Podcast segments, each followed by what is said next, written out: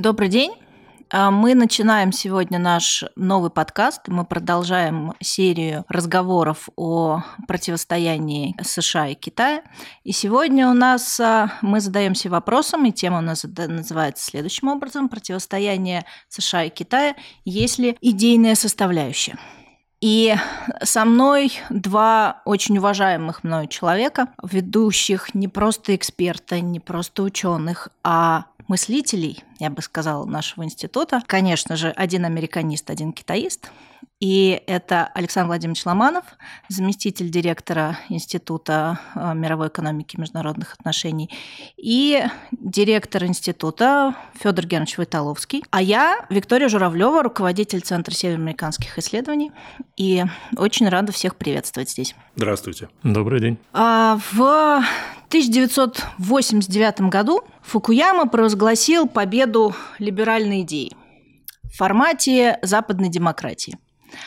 А еще он сказал, что на этом история как а, борьба идей закончилась. И, в общем, мы находимся в тот момент, как он считал, в точке невозврата. С тех пор прошло больше 30 лет. За это время Фукуяму очень сильно критиковали.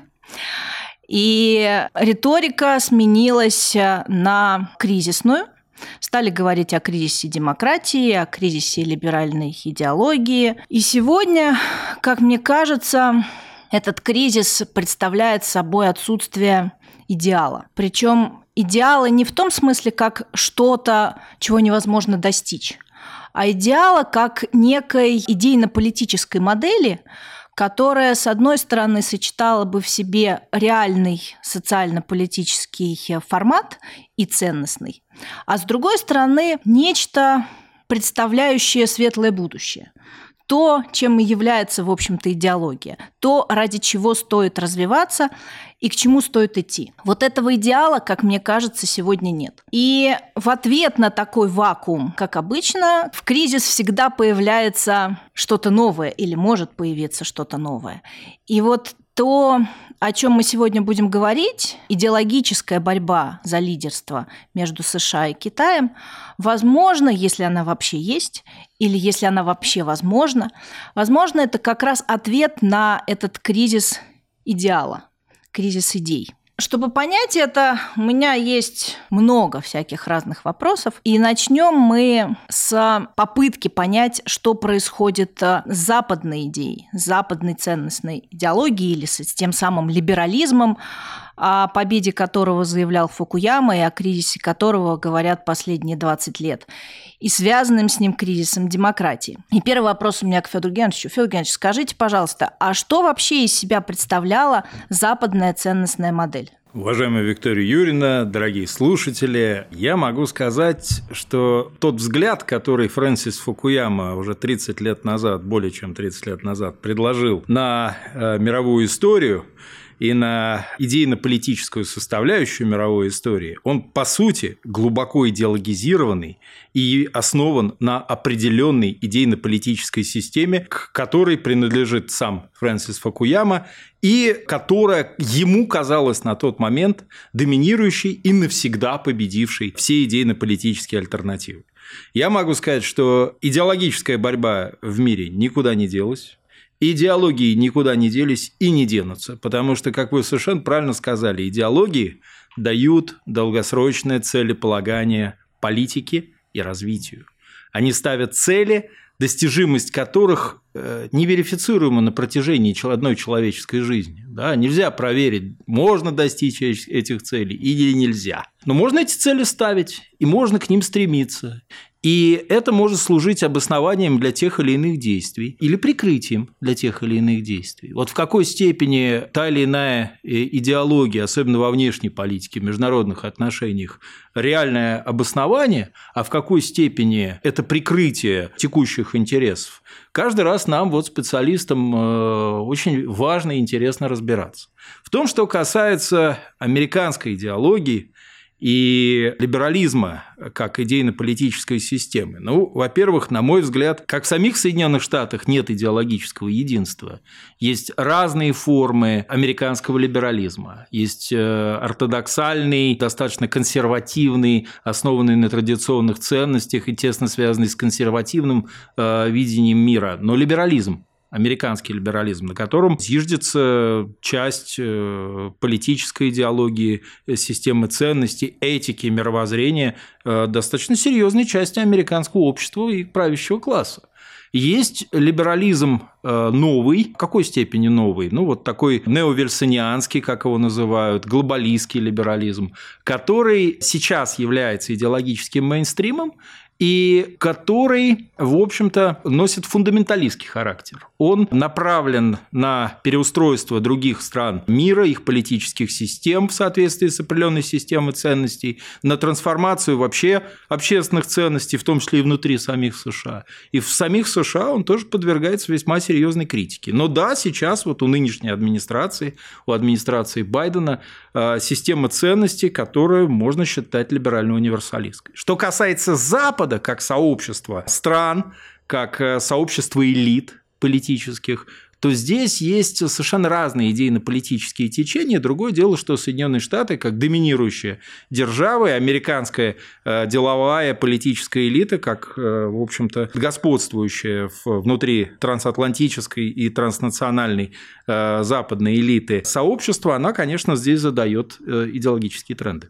А мне вот интересно, если посмотреть на риторику американской элиты, то в последние, ну, десятилетия точно, несознательно как мне кажется, избегают слова либерализм, говоря о какой-то ценностной картине, которую можно предложить миру, и называют это демократией. Вот не получается ли здесь а, ну, такой декамплик, только идейный.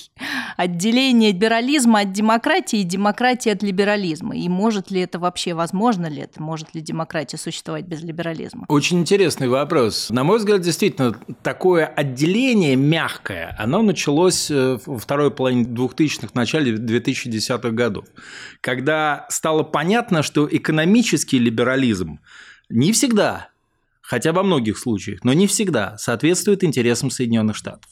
Что американцы смогли на основе либеральных идей э, сформировать такую систему международной торговли, систему разделения труда, в которой э, созданные американцами или при их значительном участии э, правила оказались им далеко не всегда выгодны. Укрепился Китай как э, глобальный экономический игрок. Возникли другие страны, которые стали использовать те же э, правила ВТО в своих интересах. И это, конечно, стало вызывать э, серьезную обеспокоенность у американской элиты. Что же касается демократии, то здесь, конечно, нужно понимать, что американцы под демократией понимают все демократии, которые так или иначе в большей или меньшей степени, иногда совсем в минимальной степени, но соотносятся с американскими конституционными принципами и с американским представлением о демократии. Если мы вспомним 14 пунктов Вудро Вильсона, представленных им после Первой мировой войны, то он сказал о том, что мир должен стать безопасным для демократий. И на этом, на самом деле, базируется одна из ключевых американских внешнеполитических идей, которая очень серьезно влияет вообще на американскую внешнеполитическую мысль и практику. Сделать мир состоящим преимущественно из демократий, похожих на Соединенные Штаты, из рыночных демократий, иногда говорят либеральных рыночных демократий, стремясь отделить их от так называемых нелиберальных рыночных демократий. В основе этого лежит так называемая концепция демократического мира – в соответствии с которой демократии, э, сугубо идеологическая концепция, в соответствии с которой демократии якобы не могут воевать друг с другом. Поэтому они заинтересованы больше в развитии торгово-экономических связей, поэтому чем больше в мире будет рыночных демократий, тем более безопасным э, будет этот мир для США. Причем здесь есть разные совершенно подходы. Есть такой экономикоцентричный, основанный на вере в то, что рыночная экономика неизбежно трансформирует политические системы в сторону их большей демократичности. А есть такой идеологический, мессианский, о том, что сначала надо переустроить политические системы, те, которые не переустраиваются, разломать изнутри или снести с помощью даже военной силы, а потом мир станет более безопасным, в нем будет легче торговать, легче развивать рыночную экономику, осуществлять экономические связи, и он, значит, будет э, все более и более демократичным, а значит, безопасным для США. Вот на протяжении последних 30 лет в американской внешнеполитической идеологии и практике, в общем-то, вот эти два подхода, такой э, мессианский идеологический, идейно-политический и экономико-центричный, они успешно сочетались. Причем долгое время в отношении Китая, о котором мы сегодня хотим поговорить, господствовал экономико-центричный подход.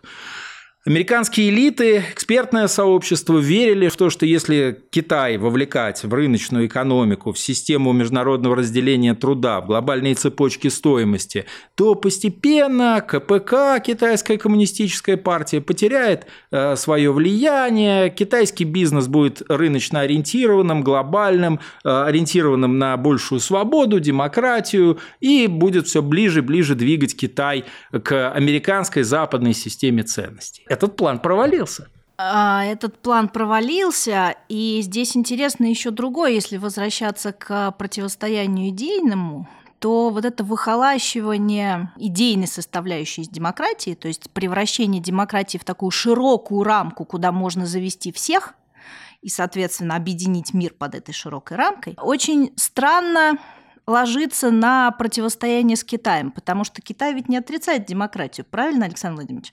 Расскажите мне, пожалуйста, но у Китая, судя по всему, какое-то свое представление об этой демократии. Я хочу немного развить мысли, которые только что предложил Федор Генрихович. На самом деле, американский план, он не был глуп. И он работал в Китае, даты условны, ну, скажем так, до начала нулевых годов. А потом наступило прозрение или некое отрезвление, когда в Китае вдруг начали резко критиковать экономический неолиберализм.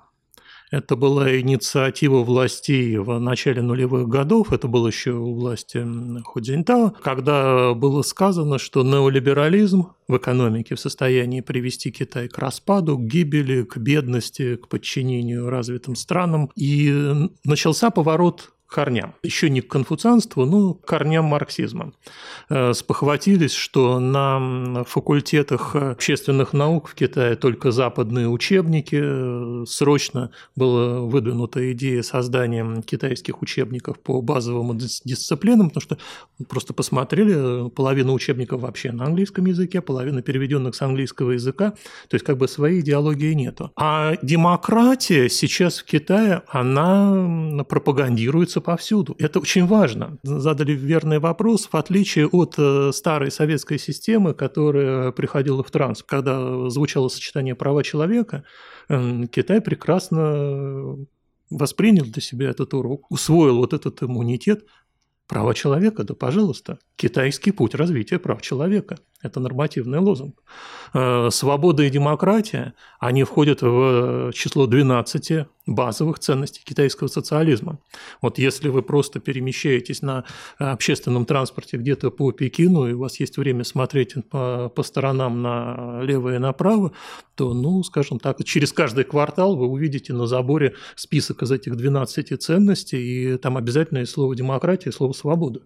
То есть в этих словах э, нет ничего плохого, они предполагаются только хорошее. Другое дело, что китайское государство защищает, и это уже сейчас официальная нормативная концепция, народную демократию полного процесса.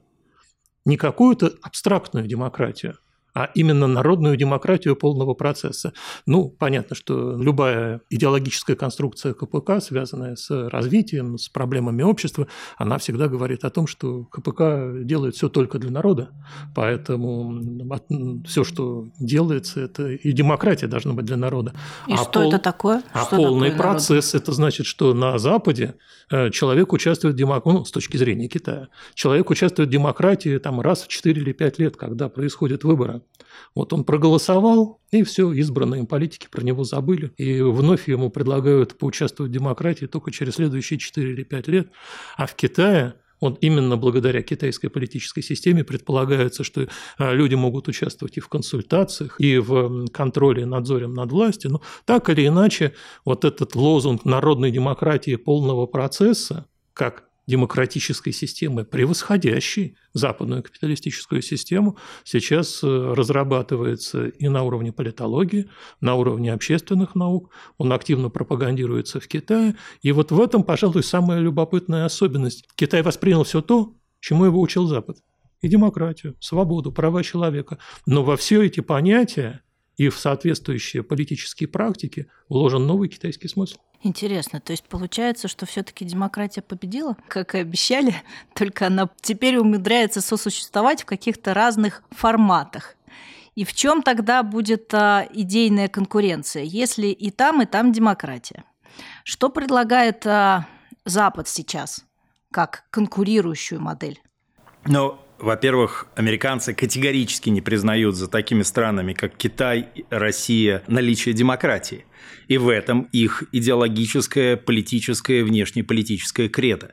Текущая, действующая администрация Байдена, наоборот, настаивает на такой идеологической картине мира, черно-белой совершенно, э, построенной на противоборстве некого сообщества демократий, авторитаризму, сообщества автократий, под которым они, конечно, подразумевают Россию, Китай, Иран и целый ряд других стран, или страны, которые тяготеют к авторитарному пути развития. Здесь даже некоторые страны-члены Евросоюза могут интерпретироваться идеологами и практиками американской внешней политики в таком качестве.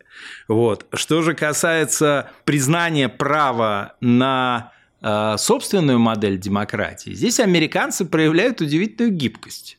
Э, есть э, страны, союзники США, близкие партнеры США, демократия, в которых, ну, скажем так, весьма и весьма относительно.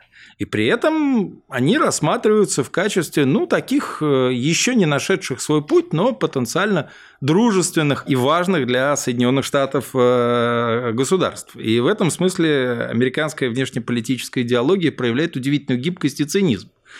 А есть демократии с национальной спецификой. Ну, например, вот американцы сейчас хотят вовлечь Индию в более глубокое военно-политическое, экономическое, военно-технологическое сотрудничество. И они говорят о самой большой демократии Азии – говоря об Индии, да, и это не помешает им, если Индия, например, проявит твердость в ряде внешнеполитических вопросов, э, сказать о том, что Индия недостаточно демократичная страна или там имеет тенденции к авторитаризму, вот, но это, это вопрос интерпретации. Ну да, это мы можем посмотреть на а, саммит демократии, который вот как раз в конце марта проходил, и на состав участников. И там вполне себе есть э, интересные страны в виде Нигерии и Судана, которые тоже участвуют в, в общем празднике демократии. Все-таки мне кажется, что демократия Соединенными Штатами превращена в такую инструментальную внешнеполитическую модель. Модель объединения западного мира против Совершенно с вами согласен. Если в этой модели ценностная, нет, ценностная составляющая есть, окей, ценности там равенство, свобода вполне, вполне идет как ценности, да, а вот идейная составляющая, у меня очень большой вопрос в этом. И при этом эту идейную составляющую может предложить Китай. Вот, например, сообщество, китайская идея о сообществе судьбы. Она может быть вот такой вот идеей, которая как раз замещает идейный вакуум. Это то новое, с чем мы столкнулись после прихода к власти Си Цзиньпина. И через пару лет после прихода к власти, это, наверное, год 15 2015 или около того, на выступлении в партшколе, оно было перед э, китайскими кадровыми работниками и преподавателями, он произнес такую фразу, которая, наверное, отчасти близка нашим суждениям о мировой ситуации, но, может быть, сказано более подробно. Слабых бьют, бедные голодают, а замолчавших ругают. И тезис был такой, что за эти годы Компартия Китая сделала Китай сильным, и больше никто не решается его бить. Благодаря реформам Китай построил сильную экономику, и в стране больше никто не голодает, но Китай продолжают по-страшному ругать все, кому не лень. И он поставил как вот эту задачу своего правления в том, чтобы сделать Китай не только сильным и богатым, но и уважаемым, влиятельным на мировой сцене, в том числе за счет выдвижения крупных общечеловеческих проектов. Вот ключевым проектом, как правильно было отмечено, стало сообщество судьбы человечества. На самом деле оно объединяет ряд аспектов. В Китае все это структурировано достаточно четко, поэтому любой китаец, который прошел через систему политической учебы, он скажет, что такое судьба человечества? Это пять миров. Это не те миры, про которые когда-то говорил Мао Цзэдун, но это, э, скажем, точнее мы бы перевели это на русский язык как пять аспектов нашего мира. Предполагается, что наш мир должен быть, э, что человечество должно жить, во-первых, э, в мире. Ну, понятно, это должен быть длительный устойчивый мир. Это должна быть э, система безопасности, всеобщей безопасности, которая распространялась бы на все страны мира. Это должен быть мир обязательно общего процветания, где все добиваются экономического развития и нет отстающих. Это мир а, открытости и э, инклюзивности, скажем так, в отношении, в взаимодействиях цивилизаций, каких-то культур. И пятый аспект – это охрана, это зеленый мир мир, где должны охранять э, окружающую среду от неблагоприятных воздействий. То есть вот, ну, Поэтому правильный перевод, конечно, было бы пять аспектов одного мира. И до этого, скажем, в нулевые годы, в начале десятых годов, ключевым тезисом китайской пропаганды была борьба с универсальными ценностями – том, что Китаю ни в коем случае не подходят западные трактовки свободы, западные трактовки демократии, западные трактовки прав человека, они односторонние, они отражают только реальности капиталистического общества, Китаю все это не нужно.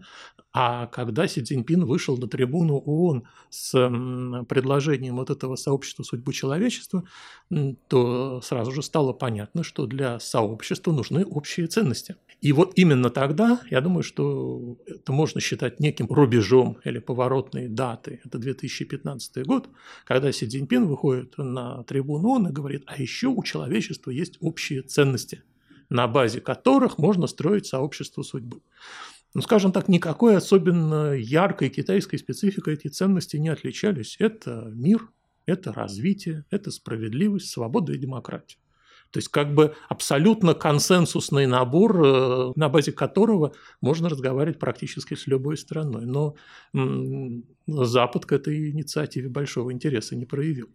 И э, вступать э, с Китаем в глубокий содержательный диалог о том, эм, на базе какой трактовки понимания мира, развития справедливости, э, свободы и прав человека можно объединить все человечество ради реализации общих целей, вот явно со стороны Запада такая инициатива не просматривается вплоть до настоящего времени. Ну да, Запад продолжает выступать за универсальные ценности, а Китай называет их общими. Вопрос названий, вот у меня вопрос. Это вопрос названий, потому что из того, что Александр Владимирович сейчас рассказал, из того, что до этого говорил Федор Генович, получается, что и у китайской идейной модели, и у американской или у западной идейной модели есть базовый набор идей, в чем тогда проблема? Вопрос в интерпретациях. Так. Вот для американцев, и это такая традиционная часть американской политической традиции и культуры, их система ценностей, их видение демократии, свободы, прав человека носит эксклюзивный и обязательный для исполнения не только самими американцами, но и всеми остальными характер – в этом сущность американского ценностного мессианства. В этом сущность предопределенности судьбы, как говорят сами американцы. И в этом сущность понимания американцами своего, своей государственности как града на холме, как модели развития для всех остальных и американских конституционных принципов как высшего достижения человечества, к которому должны стремиться все остальные. Очень интересно то, о чем говорил Александр Владимирович касательно эволюции китайского вот идеологического фундамента развития политической системы, внешней политики. А, если мы посмотрим на хронологию американо-китайских отношений, то увидим, что примерно в это время, когда Китай начал формулировать для себя ценностную основу своей внутренней и внешней политики, отличную от э, того, что ему предлагали Соединенные Штаты, в этот период начинается такая активная фаза противоборства между США и Китаем. Если мы посмотрим на вторую половину 2000-х годов, то э, это были времена, когда в США все-таки многие верили в политическую трансформацию Китая через экономику. Фред Бернштейн и Збигнев Бжезинский говорили о группе двух, о том, что будут два гегемона экономических, которые так будут взаимосвязаны друг с другом, что в политическом отношении их будут устраивать общие э, правила организации мира, да, Потом уже при администрации Обамы заговорили о сначала Тихоокеанском э, развороте, потом о э, уравновешивании, политике уравновешивания, о том, что в Азиатско-Тихоокеанском регионе есть китайский вызов а потом перешли к э, риторике э, совершенно другого толка. И это началось еще э, при второй администрации Обамы. О Китае стали говорить как о потенциальной угрозе экономической, технологической, военной. Источники вызовов для американской стратегии доминирования в Азиатско-Тихоокеанском регионе в перспективе в глобальных масштабах.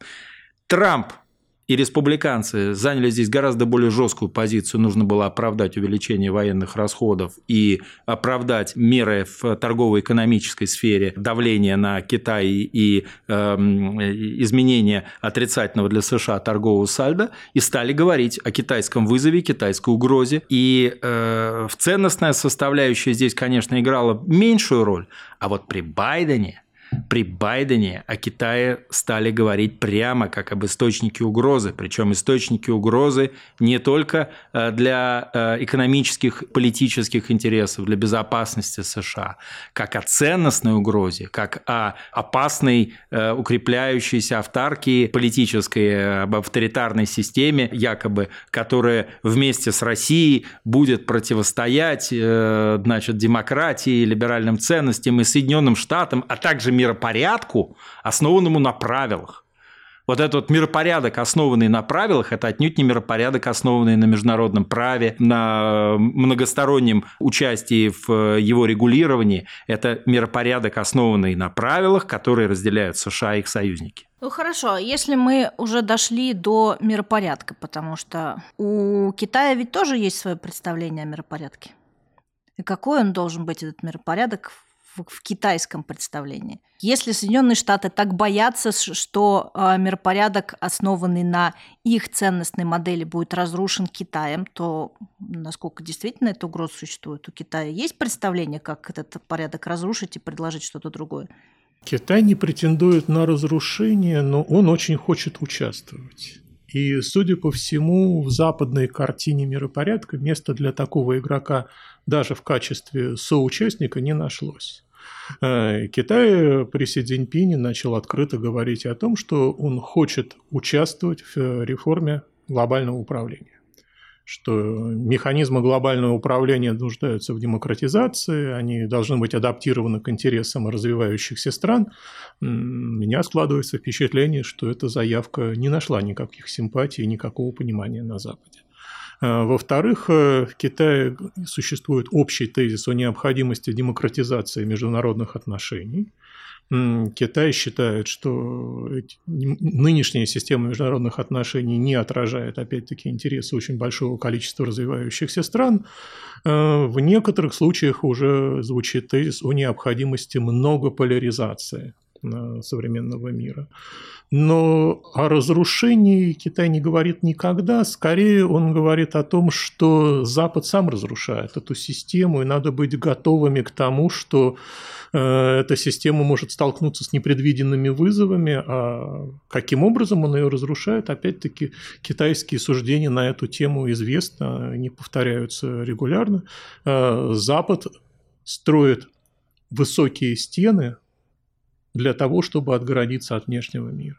Потому что Китай, как это не парадоксально, э, взял на себя миссию главного защитника глобализации. Э, более того, под влиянием э, отчасти марксистского мировоззрения, исторического материализма, которое внушает некое чувство понимания долгосрочных исторических процессов, китайские эксперты, ученые пишут о том, что глобализация является объективной долгосрочной тенденцией глобализацию невозможно повернуть вспять. То есть эту, эту тенденцию невозможно при... остановить. Но на ее пути Запад строит преграды умышленные, и тем самым он создает огромные проблемы всему человечеству, и развивающимся странам, и в итоге самому себе. Поэтому вот именно если посмотреть на общетеоретические рассуждения китайских авторов, экспертов, то пожалуй, не найдешь никого, кто сказал бы, что он против глобализации. Да, они против глобализации западного образца, которая несправедлива, которая отдает преимущество кучке, как небольшой кучке стран, а как таковая глобализация, ну, перефразируя старые лозунги, это будущее человечества. Ну, то есть получается, что вот э, тому миру, который Соединенные Штаты сегодня представляют как осажденную крепость, да, то есть вот э, защиту от внешнего, Китай противопоставляет как раз-таки открытый мир. Мир, в котором общие ценности, в который э, основан на глобализации, в который, в принципе, доступен всем – да, вот это, это, это и есть такая, тот идеал, который тот идеал, пытаются да. продвигать сейчас и, и китайские власти, китайские идеологи, mm китайское экспертное сообщество. То есть вот эта осажденная крепость, э, это вызывает некую иронию и сожаление, что ведь э, считается, что Запад сам построил эту, этот забор вокруг себя, огородился им от внешнего мира по неким идеологическим или прочим соображениям, без учета объективных тенденций современного развития. И сейчас еще больше укрепляет эту крепость.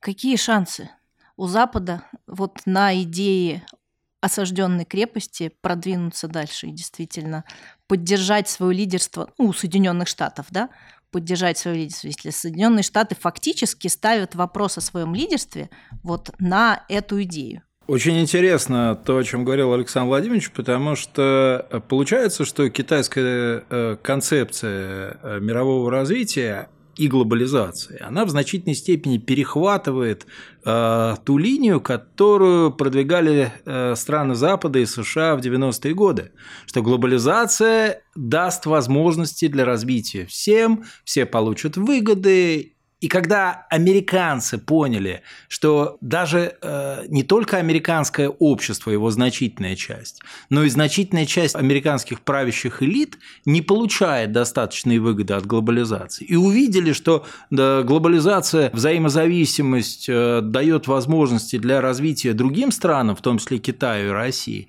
их это напугало, и они выдвинули вот эту вот Fortress Democracy, концепцию демократии крепости, которую они готовы защищать и отстаивать.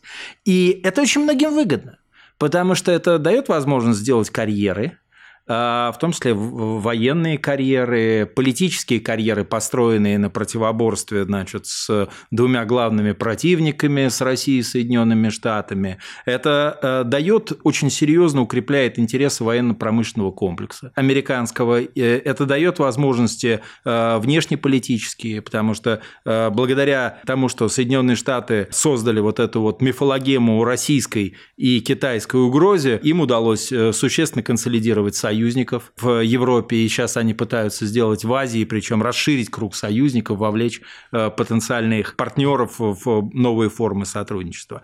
Поэтому конфронтация всегда приносит кому-то дивиденды политические, экономические. И в этом смысле американская элита, она идет по традиционному для нее пути. Вот был конфликт с Советским Союзом, было э, военно-политическое, военно-экономическое соревнование, противостояние, но одновременно еще была очень серьезная идеологическая конкуренция. И это дало возможность в значительной степени США стать доминирующим игроком в западном сообществе. Не только экономика, не только военная мощь, не только результаты Второй мировой войны, но и идеологические факторы, и Э, информационные факторы и культурные. И вот сейчас противостоя Китаю и России, американцы, видимо, американская элита, видимо, надеется разыграть ту же модель, в которой конфликт дает каждой из сторон свои преимущества.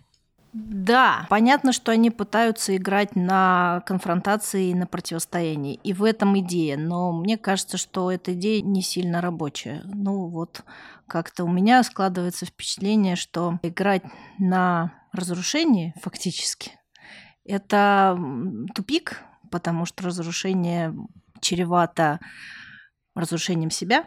Ну, себя, если это вы дойдете до крайней стадии, до военного конфликта, прямого военного столкновения с Россией и с Китаем. А вот посмотрите, как американцы постарались, как они говорят, использовать глобализацию, использовать взаимозависимость для оказания давления. Да? Сейчас в наибольшей степени на Россию, затем я уверен, что и на Китай во все большей степени. И мы видим, что э, взаимозависимость между Россией и Европейским Союзом уже с начала 2000-х годов. И энергетическую, и э, торгово-экономическую, и финансовую взаимозависимость между Россией и Европейским Союзом многие американские э, эксперты и политические деятели интерпретировали как потенциальную угрозу трансатлантической солидарности и потенциальную угрозу для размывания единства э, западных демократий и единства НАТО.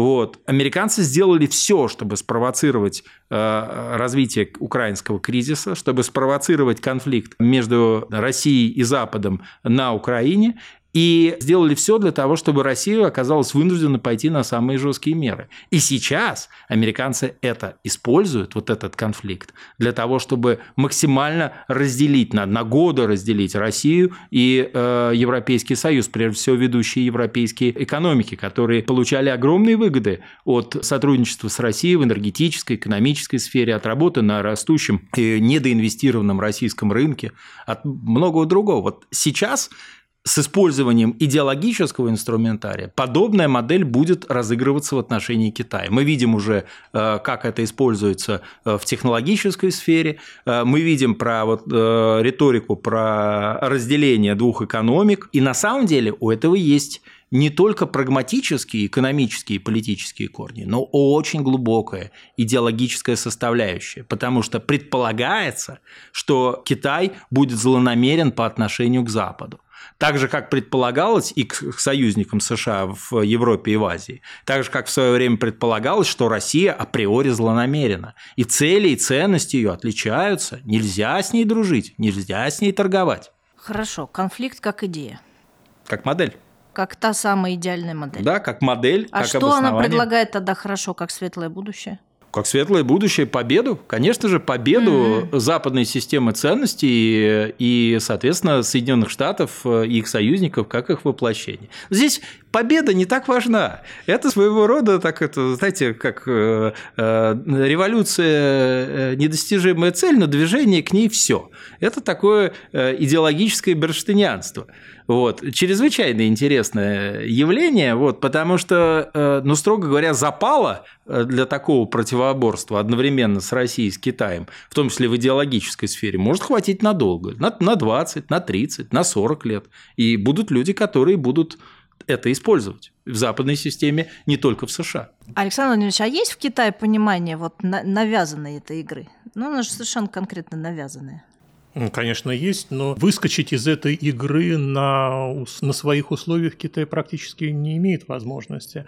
Если посмотреть недавние выступления Си Цзиньпина, то в них присутствует можно сказать диалектичность, можно сказать амбивалентность, можно сказать понимание вот этого глубокого противоречия нашего современного мира.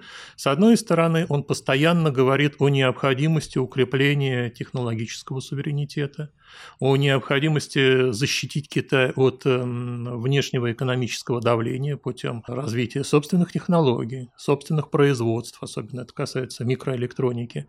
Но каждое такое выступление, ну практически каждое, сопровождается обязательным обещанием того, что двери Китая не закроются, двери Китая будут открываться только шире, Китай никогда не откажется от политики и открытости. И вот эта проблема очень сильно беспокоит китайские элиты, и политические, и экономические, потому что сделать вид, что ничего не происходит и что можно жить э, в том же открытом э, мире, где можно было покупать э, современные технологии, современные комплектующие, этот мир заканчивается. И для сохранения суверенитета необходимо иметь собственные разработки, собственное производство, собственное ноу-хау. С другой стороны, для Китая это тоже принципиальный вопрос. Они хотят взять то, что знамя глобализации в свои руки, поэтому любые разговоры о защите национального экономического суверенитета обязательно сопровождаются этой оговоркой. Двери Китая будут открываться только шире и шире парадокс. Ситуация совершенно парадоксальная, потому что, с одной стороны, стремление открыть шире двери, а с другой стороны стремление как можно больше забаррикадироваться. И при этом сторона, которая предлагает баррикадироваться, она же является и навязывающей стороной, стороной, которая устанавливает правила игры и по-прежнему остается лидером в этом процессе. В большей а, или меньшей степени. Больше, ну, в большей или меньшей степени, И да. не во всех сферах. Да, безусловно, но все-таки пытаясь сохранить это свое лидерство, да, Соединенные Штаты прикладывают гигантские усилия, в том числе и вот в, в создании некого идейного комплекса, который, на мой взгляд, все-таки как бы не тянет на ту самую светлую идею светлого будущего, которую можно было бы предложить. Если убрать отсюда момент конфликта, если убрать отсюда войну, предположим, да, то есть военное противостояние, то эта идея не сильно работает. Ну, лет в чем на... ее привлекательность? Лет на 20-30, как я уже сказал, этого хватит, а там э, новые администрации американские попытаются, в зависимости от э, конъюнктуры и обстоятельств, придумать что-то еще. Другое дело, что за эти 20-30 лет вот этого противостояния мир может очень существенно и еще дальше измениться и в экономическом плане, и в э, технологическом, и в политическом, и в идеологическом. И американцев могут ожидать большие сюрпризы, в том числе от развития э, новой системы отношений с, между Россией и Китаем, в том числе от э, развития новых идеологических альтернатив со стороны тех держав, которые будут, с одной стороны, э, иметь свою систему отношений с Западом, а с другой стороны не откажутся от сотрудничества с Россией, не откажутся от э, торгово-экономического взаимодействия с Китаем. Здесь очень интересно наблюдать за ведущими развивающимися странами, э, в первую очередь, конечно, за Индией, но не только, и за странами Африки, и Латинской Америки, э, и Южной Юго-Восточной Азии, и там, конечно, будут развиваться интереснейшие процессы, и они, видимо, попытаются играть э, роль э, третьей силы э, или четвертой силы, потому что ну, о России и Китае как о единой силе говорить не приходится пока. И они будут лавировать, они будут искать компромиссные модели, они будут вырабатывать собственное видение. Мы видим, что поднимает голову движение неприсоединения – вновь э, активизировалась группа 77, про которую вообще все забыли слушать. А, Еще 15-20 лет назад спросите, в каком состоянии группа 77, а, что такое движение неприсоединения, вообще никто про это не помнил, и этого не было в информационной повестке. А это возрождается. Посмотрите, как интересно развиваются э, институты альтернативные э, тем, которые создавались при э, лидирующей роли Запада, и БРИКС, и ШОС, и двадцатка. Двадцатка – это очень своеобразный институт, в котором есть и западная компонента, и незападная. Кстати, очень интересно вот с точки зрения мироустройства и ценностных его основ и американского видения этих ценностных основ, очень важно, что для американцев всегда на протяжении всей истории э, второй половины XX века. Первичное значение с точки зрения американской политики и идеологии имеют институты союзнические, основанные на общих ценностях, которые создают э, рыночные демократии во главе с США. И вторичные институты глобальные и всеобщие. ООН, система международных организаций, они всегда иерархически для американской внешнеполитической идеологии и практики менее значимы. Есть, конечно, крайние формы э, у правых республиканцев, э, которые считают, что вообще из США надо было выходить из этих структур. И Трамп это делал, а в свое время Болтон, э, который был одним из идеологов Джон Болтон этого процесса, забавно, что он сам был представителем США в ООН одно время, он отстаивал необходимость даже э, существенного сокращения американской активности в Организации Объединенных Наций. Китай и Россия, насколько я понимаю, э, всегда придерживались все-таки э, первостепенного значения и первичности э, всеобщих международных институтов. Это нас выгодно отличает от американцев. Да, и это еще одно противостояние, которое вот сейчас становится таким явным и очевидным на фоне попыток Соединенных Штатов а, укрепить свой мир, вот этот вот мир, на, построенный на своих американских правилах. Завершая всю, всю нашу интереснейшую беседу, мне кажется, что все-таки вакуум существует, если говорить об идеях. Это значит, что есть возможность предложить что-то свое. Вакуум существует. Я думаю, Александр Владимирович со мной сейчас согласится. Э, вакуум идейно-политический, потому что когда рухнуло международное коммунистическое движение, пришла в упадок и э, международная социал-демократия европейская социал-демократия оказалась э, сейчас, как говорили в советской пропаганде, прислужницей западного либерализма. На самом деле идеи социальной справедливости, э, идеи равенства, идеи э, доступа к равнозначных условий к доступа к ресурсам развития, к экономическим и социальным благам, к технологиям, Э, и так далее, они э, на самом деле могут приобрести совершенно новое звучание в этом вот э, формирующемся миропорядке, и э, можно ожидать, что движение неприсоединения, что э, целый ряд стран развивающихся вновь поднимет э, на знамена эти идеи. Это не означает, что будет новый Коминтерн или новое коммунистическое движение. По-моему, Китай, э, я, может быть, ошибаюсь, но Китай не стремится к вот такому идеологическому мессианству, к которому стремился Советский Союз. Но то, что эта повестка э, социал-реформистская, социал-демократическая, коммунистическая повестка, э, она сейчас в недостаточной степени представлена широко на международной арене, это совершеннейший факт. И ниша не занята. Правоконсервативные идеи не могут дать э, широким массам в самых разных частях мира вот такого, такого же понимания социальной справедливости, принципов равенства, которое мог дать, например, Советский Союз.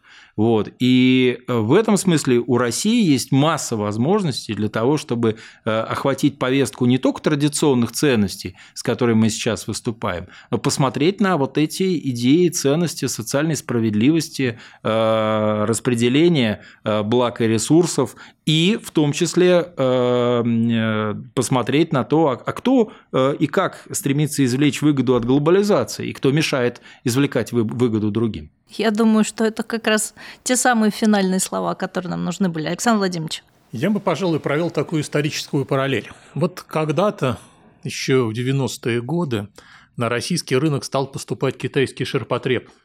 И он вызывал какую-то критическую, весьма э, даже ироническую реакцию. Он был не самым качественным, что-то швы расходились, все быстро линяло. Сейчас, когда в лучших э, торговых домах э, брендовые изделия изготовлены в Китае, пожалуй, эти воспоминания остались уже далеко в прошлом, поскольку все сделано в Китае. А потом настали новые тысячелетия, и Китай занялся производством автомобилей.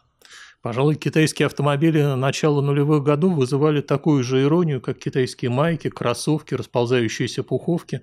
Сейчас, когда мы видим китайские автомобили на, уже практически на каждой автостоянке, на каждом перекрестке, эти воспоминания остались в прошлом. Я это к тому, что Китай сейчас занялся производством идей. На нынешнем этапе эти идеи не кажутся привлекательными, но темп конвейера производства идей наращивает обороты.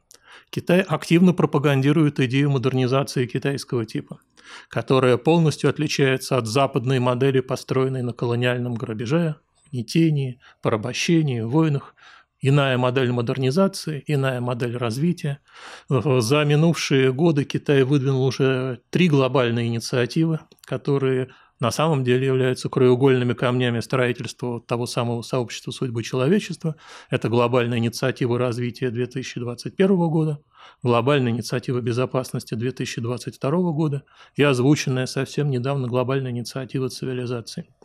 И это, я хочу сказать это лишь о том, что в нынешнем виде китайские идеи кажутся еще сырыми, недостаточно привлекательными. По аналогии с теми товарами, которые были знакомы нам 30 лет назад, еще и швы не очень хорошо заделаны, что-то расползается, где-то концы не сходятся. Но из этого не надо делать вывод о том, что так будет и всегда. Китай осознал, что ему тоже надо стать немножечко градом на холме, который в состоянии предлагать свои альтернативы, свои видения будущего, свои пути развития. И для России это одновременно и вызов, и возможность. С одной стороны, мы можем впасть в уныние тем, что ах, рынок идей заполняет Китай, у нас опять не остается шансов, кто-то что-то делает за нас, а с другой стороны, это возможность.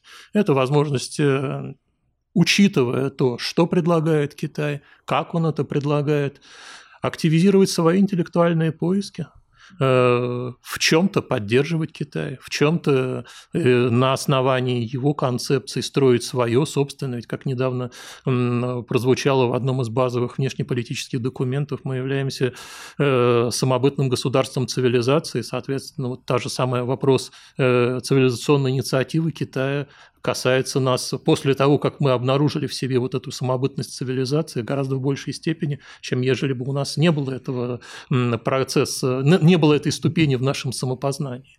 Поэтому ситуация такова, что рынок идей быстро заполняется, но это не значит, что для нас, для России на нем нет места. А дальше мы увидим а, столкновение уже трех мессианств – американского, китайского и российского. Каждый из них будет предлагать что-то свое этому миру. Спасибо моим гостям за участие и спасибо всем, кто нас слушал. Мы продолжаем в следующем раз. Будет что-то еще. Спасибо. Спасибо.